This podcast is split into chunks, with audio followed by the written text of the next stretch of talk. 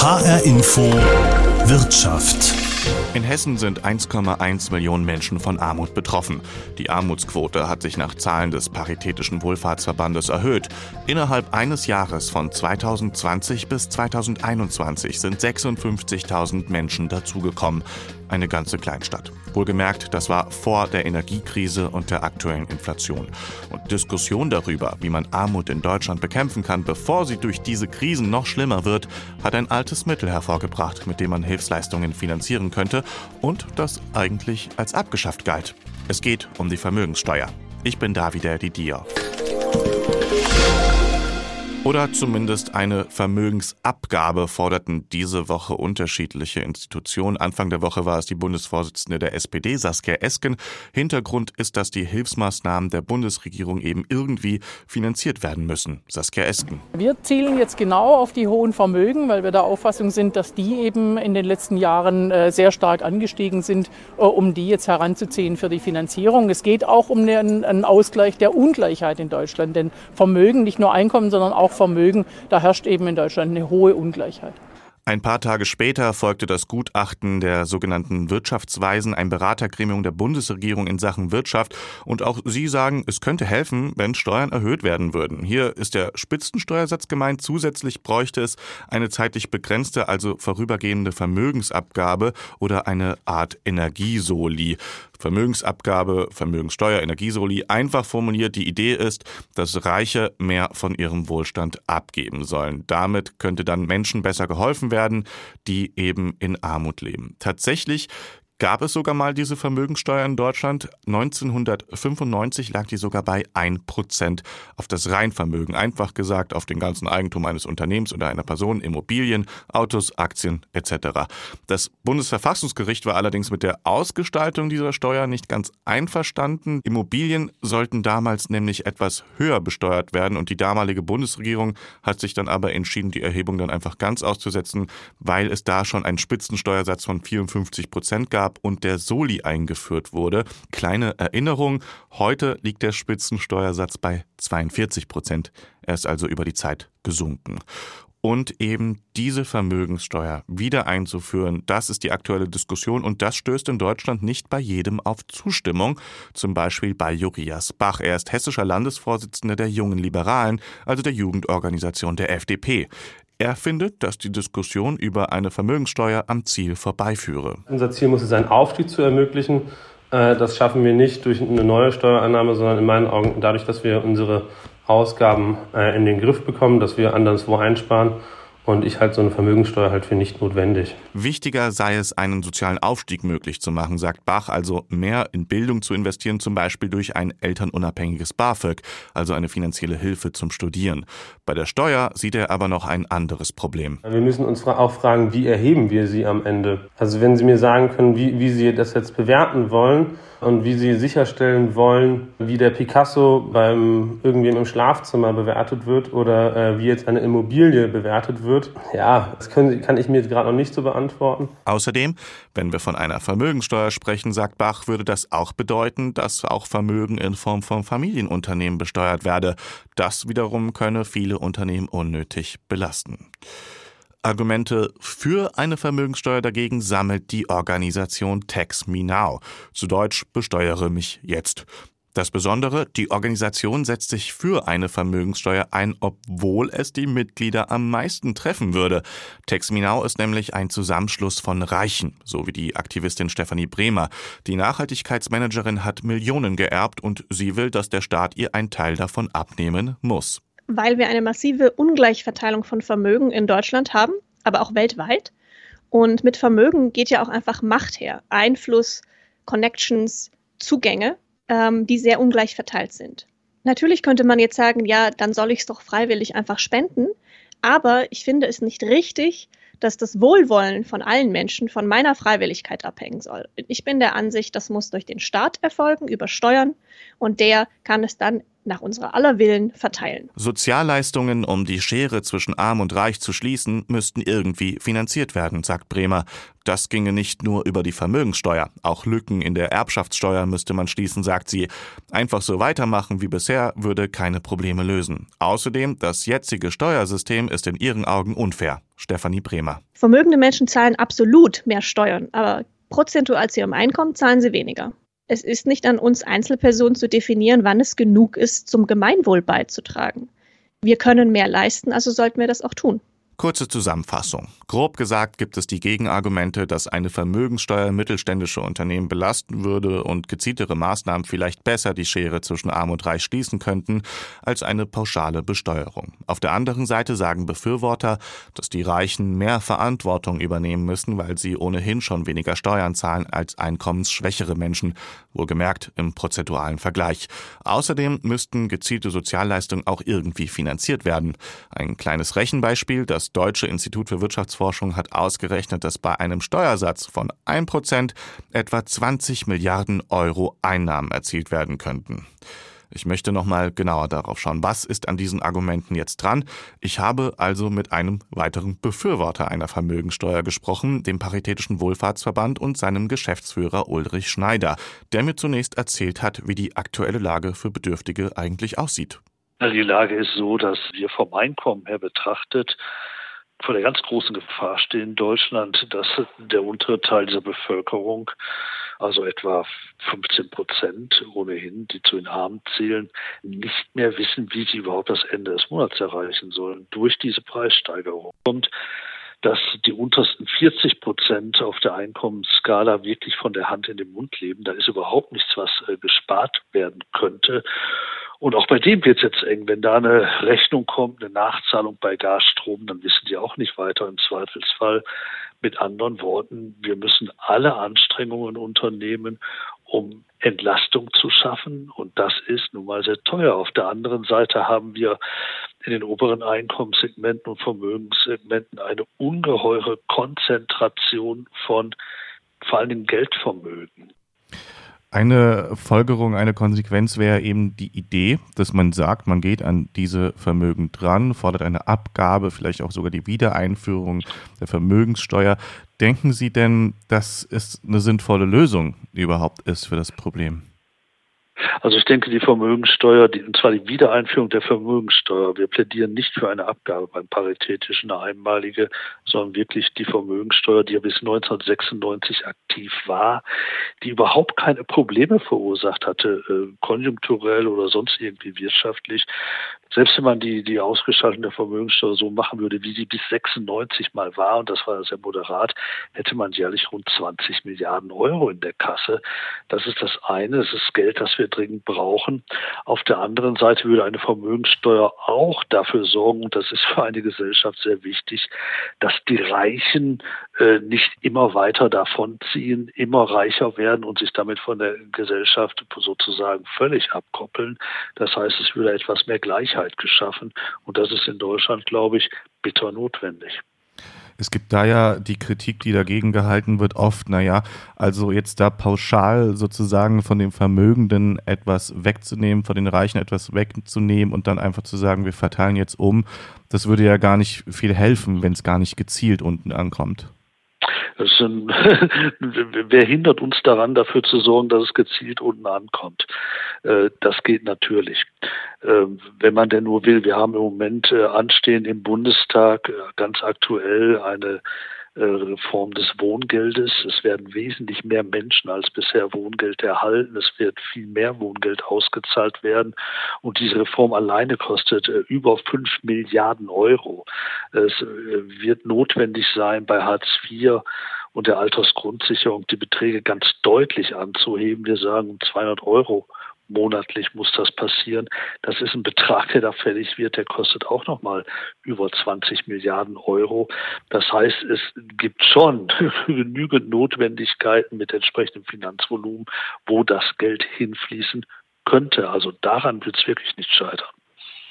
Ich würde vielleicht so als letzte Frage gerne stellen, Sie haben die Perspektive als paritätischer Wohlfahrtsverband. Es gibt ähm, eine Umfrage von der Bertelsmann Stiftung, die sagt, dass 95 Prozent der Menschen sich so eine Einführung dieser Vermögenssteuer wünschen würde. Und es gibt auch noch eine andere Umfrage von äh, Infratestima und der ARD, die sagen, 75 Prozent ähm, der Menschen würden äh, dieses, sehen dieses Problem zwischen Arm und Reich als eines der wichtigsten Probleme an. Ähm, könnte denn so eine Abgabe, so eine Steuer, die Sie fordern, denn diese, dieses Problem lösen? Würde es für Gerechtigkeit sorgen? Könnte man es vielleicht so ausdrücken? Es würde auf jeden Fall für mehr Gerechtigkeit sorgen, denn es ist natürlich äh, wird als, als völlig ungerecht äh, wahrgenommen, wenn man feststellt, äh, dass wirklich kleine Einkommen gar nicht mehr wissen, wie es weitergeht. Und auf der anderen Seite, insbesondere bei DAX-Vorständen zum Beispiel mittlerweile, das jährliche Einkommensschnitt 5 Millionen Euro beträgt. Natürlich wird es als ungeheuer ungerecht empfunden, wenn eine Krankenschwester ihr ganzes Leben lang nicht so viel verdienen wird wie einige Aktionäre des Krankenhauses, für das sie arbeitet, im Monat oder im Jahr. Also mit anderen Worten, es würde für mehr Gerechtigkeit sorgen. Und ich glaube, auch dieses ist mental für eine Gesellschaft ungeheuer wichtig. Die Menschen wollen über den Monat kommen und sie wollen, dass es halbwegs, halbwegs gerecht zugeht. Das Geld ist bei vielen Haushalten in Deutschland also knapp. Die aktuelle Krise verschärft die Situation. Hilfen über eine Vermögenssteuer zu finanzieren sehen andere aber als Schnellschuss. Zum Beispiel Reinhold von Eben-Worlé, Präsident des Verbandes der Familienunternehmer. Ich halte davon nicht viel. Zum einen wird hier völlig äh, unstrukturiert argumentiert. Ich meine, das Ziel ist klar, man will die Reichen äh, mehr belasten. Aber man muss da doch unterscheiden zwischen Dün Soli, der äh, in den 90er Jahren zur Beseitigung der Lasten aus der Wiedervereinigung ähm, ins Leben gerufen hat, die, äh, der heute immer noch äh, von äh, den reichsten zehn Prozent der Deutschen äh, gezahlt wird, führt man jetzt einen weiteren Soli, also ein Doppelsoli ein zur Bewältigung der Folgen der Energiekrise. Dann wäre das ein neuer äh, Steuerstatbestand und da wäre auch die Frage, ob dieses verfassungsrechtlich überhaupt äh, möglich ist, neue Steuern zu schaffen. In anderen Fällen hat das Bundesverfassungsgericht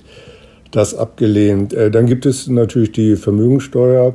Die hat man vor vielen Jahren abgeschafft, weil die sehr bürokratisch ist. Da muss jedes äh, Jahr aufs Neue bei Unternehmern äh, festgestellt werden, wie ihre Vermögenssituation ist. Das ist ein Riesenaufwand und bürokratisch für Steuerbehörden und auch für Unternehmer ziemlich belastend. Die fließt in übrigen den Bundesländern zu und nicht dem Bund, der die Hauptlast dieser Energiekrise zahlt. Und dann gibt es die Vermögensabgabe.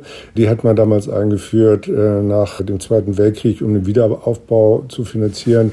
Hier gibt es ganz genaue Kriterien von dem Bundesverfassungsgericht in Urteilen festgelegt, unter welchen Umständen die Vermögensabgabe überhaupt wieder erhoben werden kann.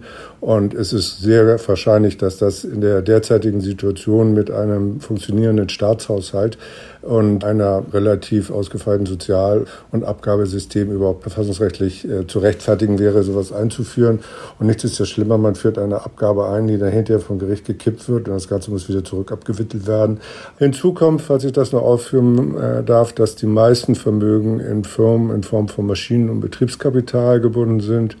Belastet man dann diese Betriebe durch Soli, Vermögensteuer oder Abgaben, nimmt man ihnen und damit ganz Deutschland Investitions- und Wachstumsperspektiven. Für viele Menschen in Deutschland ist es jetzt aber nun mal ein aktuelles Problem, dieses Arm und Reich. Und viele Menschen in Deutschland finden auch, dass so eine Vermögenssteuer eben gerecht wäre. Wenn Sie jetzt dagegen sind, und Sie haben ja auch Gründe genannt, haben Sie denn dann vielleicht einen anderen Vorschlag, wie man das zwischen Arm und Reich gerechter gestalten könnte? Natürlich. Man könnte zum Beispiel darüber nachdenken, ähm, dass wir staatlicherseits äh, Sparprogramme fahren. Bisher äh, wurden vorwiegend von der letzten und dieser Regierung Ausgabenprogramme beschlossen.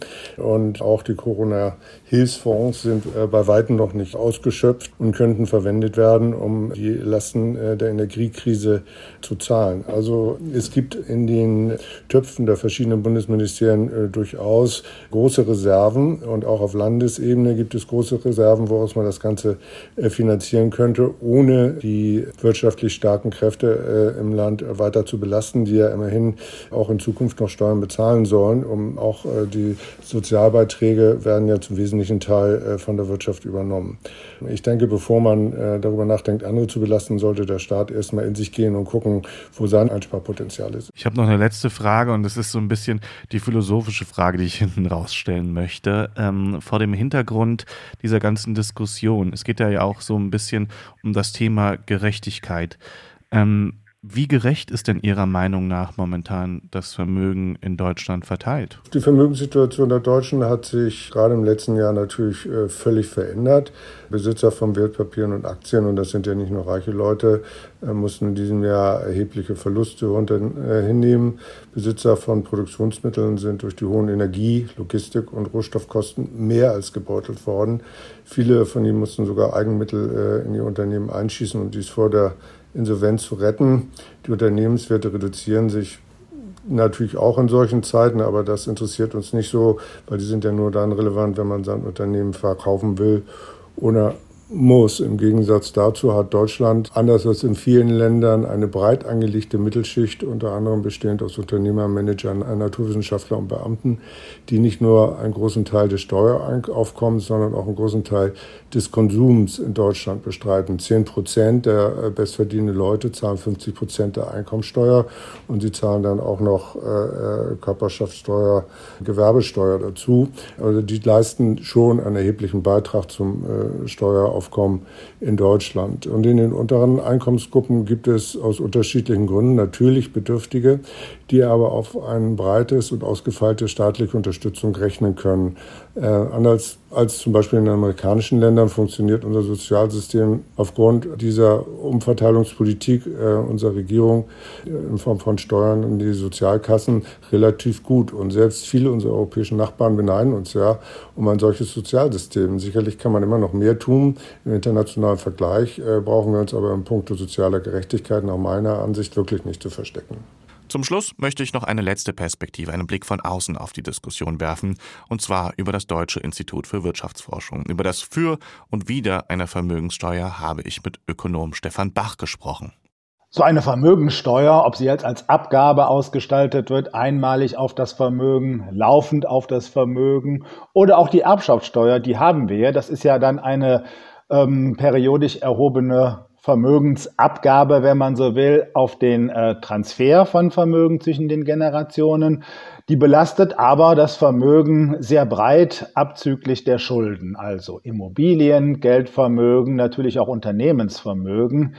Jetzt ist es sicherlich so, dass bei sehr großen Vermögen, die davon betroffen sind, ne, man will ja Otto Normalverbraucher und Verbraucherinnen und Oma ihr klein Häuschen bei der Erbschaftssteuer nicht belasten. Das heißt, man hat da sehr hohe Freibeträge. Bei der Erbschaftssteuer, jetzt sind die ja noch relativ moderat. Bei der Vermögensteuer wird dann so von zwei Millionen Euro pro Person gesprochen. Das ist ja schon ein sehr hohes Vermögen. Das haben dann nur gerade mal die reichsten ein Prozent und weniger der Bevölkerung, die haben so ein Vermögen. Und bei diesen Leuten, da dominieren dann sicherlich ähm, neben Immobilien und Geldvermögen auch Unternehmen. Und da muss man sicherlich auf die Mittelständler Rücksicht darauf nehmen, dass die das Geld dann nicht aus ihrem Betrieb nehmen müssen, weil die nur begrenzte Finanzierungsmöglichkeiten haben. Da gibt es aber sicherlich Mittel und Wege, dass man das moderieren kann, indem der Staat dann eben Finanzierungshilfen für die Bezahlung der Steuerbelastung gewährt. Ähm, Sie haben es schon so, glaube ich, ein bisschen in Ihrer Frage angesprochen. Ein großer Kritikpunkt, den gibt es auch an der Ausgestaltung dieser äh, Vermögenssteuer. Ich habe äh, ein Beispiel gehört in der Sendung, das war relativ amüsant. Der hat gesagt, naja, ähm, wie soll man denn ähm, den Picasso, der zu Hause hängt, wie soll man den denn besteuern? Der hat ja sozusagen kein kein Wert an sich, sondern der Wert wird ja sozusagen, der muss ja erstmal bemessen werden, was ja auch ein Grund zum Beispiel war, damals die Vermögenssteuer eben auszusetzen, weil es eben schwer ist, sie zu bemessen. Was halten Sie denn von der Kritik? Ist da etwas dran? Vermögen zu erfassen und zu bewerten ist natürlich nicht einfach. Ne? Das geht ja schon los bei den Immobilien so Eigenheime haben nicht immer so einen ganz klaren Marktwert. Bei kleineren und mittleren Unternehmen muss man dann auch eine Bewertung machen. Äh, Kunstwerke, äh, Oldtimer und anderes Privatvermögen ist auch nicht ganz einfach zu bewerten. Nur, meine, das machen wir jetzt auch bei der Erbschaftssteuer. Da haben wir äh, die gleichen Anforderungen. Da gibt es ja Möglichkeiten, das zu machen.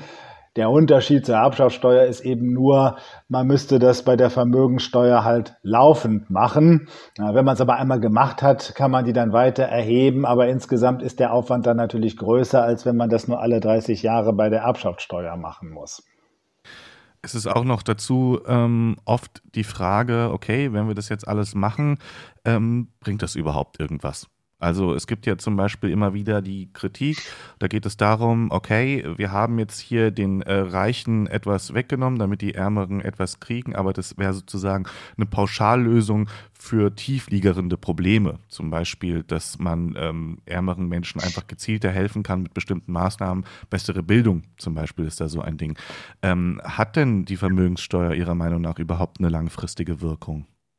Angesichts der großen Konzentration von hohen Einkommen und Vermögen in diesem obersten Bereich äh, kann, können Vermögensteuern oder auch analog Steuern auf hohe Vermögenseinkommen schon ein beträchtliches Aufkommen erzielen mit, einer, mit einem ausgewogenen Konzept aus verschiedenen Steuern. Man darf da nicht immer nur auf das eine Pferd setzen, könnte man sicherlich ein Volumen von 25 bis 30 Milliarden Euro im Jahr zusätzlich erheben, ohne dass das größere wirtschaftliche Probleme ausmacht. Ne? Mehr geht da sicherlich auch, aber dann sind eben wirtschaftliche Nachteile, Ausweichreaktionen, Standortverlagerungen, äh, bis hin zu Wegzug von den betroffenen Steuerpflichtigen äh, nicht mehr auszuschließen.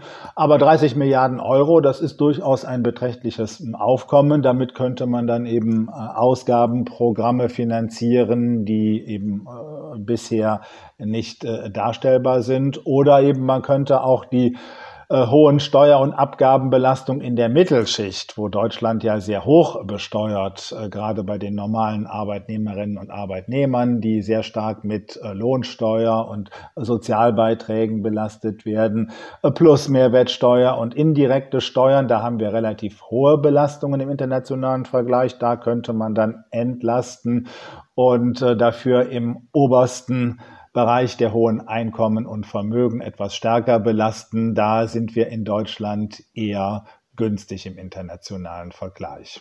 Ich glaube, Sie haben schon so ein bisschen jetzt ein Stichwort gegeben äh, für, für die letzte Frage, die ich äh, Ihnen stellen möchte. Und zwar, ähm, am Ende bleibt immer diese Frage übrig, was ist eigentlich äh, wirklich gerecht?